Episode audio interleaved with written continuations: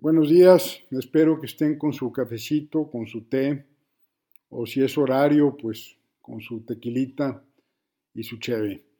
Les habla Horacio Marchán y el tema de hoy le llamo autosabotaje. El subconsciente es un tema que vamos a seguir hablando en los podcasts porque hay eh, una ignorancia tremenda en lo que es el subconsciente y precisamente por esa ignorancia y aparte porque es inconsciente, resulta que es la fuerza más importante que regula la vida que tenemos, las decisiones que tomamos y las consecuencias que nosotros mismos creamos. Entonces, eh, les quiero platicar de una señora que eh, una vez se dedicó a enfermar a su propio hijo, naturalmente, de manera subconsciente.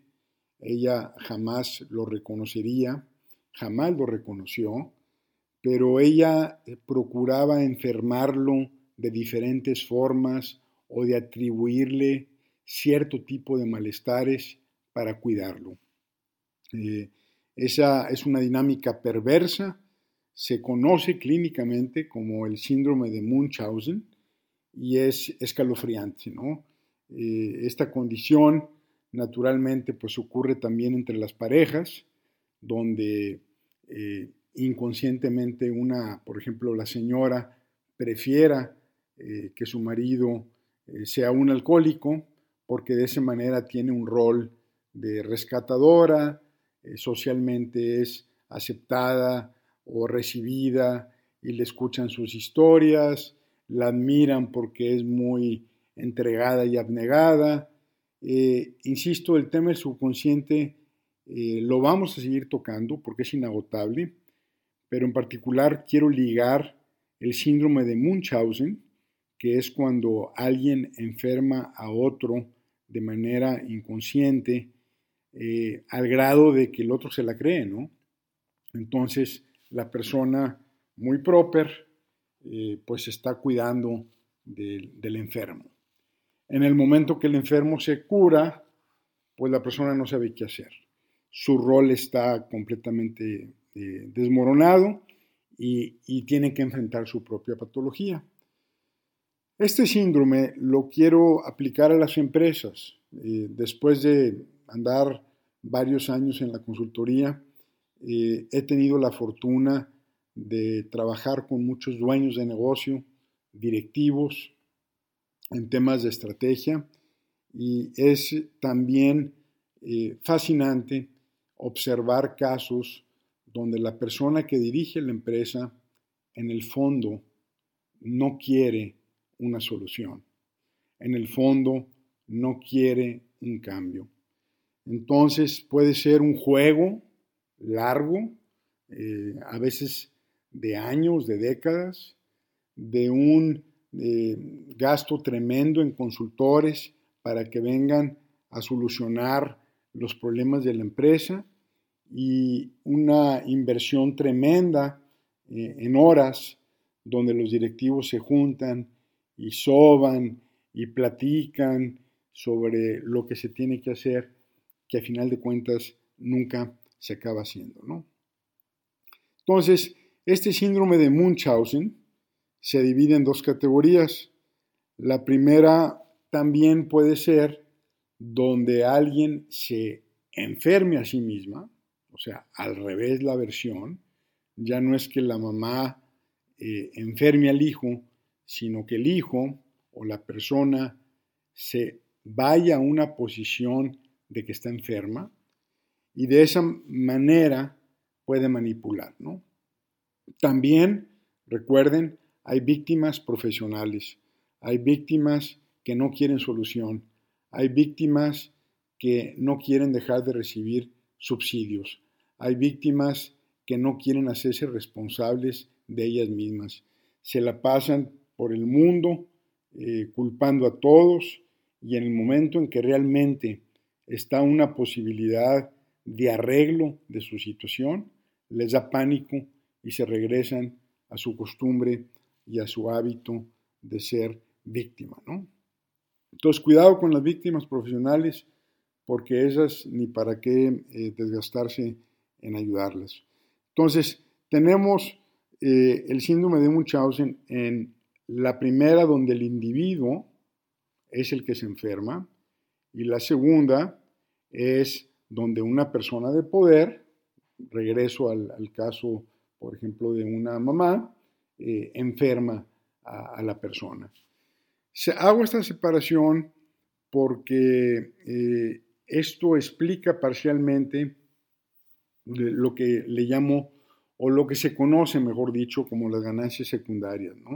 Las ganancias secundarias son de carácter subconsciente y, la persona no alcanza a apreciar qué es lo que gana. Pero eh, fríamente hablando, pues una víctima gana subsidios, compasión, consideración, eh, gana el evitar enfrentarse a él o a ella misma. Entonces, vamos a hablar un poquito más de las ganancias secundarias, ¿no? O sea, ¿por qué alguien puede ganar algo a pesar de tener una vida miserable? Entonces, eh, vamos a buscar eh, el caso del dueño de negocios, que ya está completamente rebasado.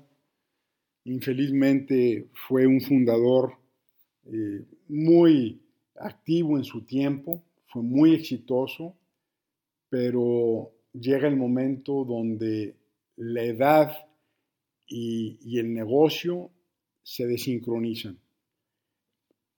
Es decir, eh, una empresa siempre tiene que ser joven, no importa el tiempo que tenga. Una empresa siempre tiene que ser joven, siempre tiene que estar conectada con el mercado y una característica de la juventud es la flexibilidad. Eso es lo que hace una empresa vigente. Pero imagínense que el fundador eh, pone el negocio a los 20 años, ya pasaron 45 años, ya tiene 65, las características y la personalidad de ese individuo que lo fundó a los 20 años a los 65 es completamente diferente. Eh, a los 65 ya es un tema de preservación, es un tema de conservación, es un tema de no perder lo que ya se tiene. Entonces, hay un mismatch tremendo entre lo que una empresa necesita, ya lo dije, la empresa siempre necesita flexibilidad, siempre necesita buscar ser vigente y el perfil específico de gestión. Luego llegan los hijos del dueño, ellos eh, son, eh, están conectados en la parte de la flexibilidad y la vigencia con la empresa, pero empieza el tema y el drama familiar. ¿no? Entonces, para cerrar, quiero eh, dejar claro que eh, hay empresas que simplemente mientras el dueño, el fundador o el director general siga siendo el mismo, no va a cambiar. Eh, se necesita una crisis mayor o una quiebra para que de veras ocurra algo. Y conozco pocos casos donde la generación de grande eh, tiene la capacidad de incorporar la energía, la flexibilidad y la vigencia de los jóvenes. Pero cuidado con las empresas que están atrapadas en el juego de que eh, no pueden cambiar y el único que puede salvar el negocio es el fundador. Eh, si ya han pasado más de dos, tres, cuatro intentos de que supuestamente se rescate la empresa o cambie la empresa y no ha pasado, eh, lo más factible es que esa empresa se vaya junto con el fundador a la tumba. Entonces, eh, lo joven es flexible, lo viejo es inflexible. Y a veces, bajo el síndrome de Munchausen o bajo sistemas complejos de ganancias secundarias, se pueden pasar años intentando sacar una empresa adelante cuando en realidad eh, está en una coma eh, lenta e inevitable. Que tengan buen día, me despido, saludos.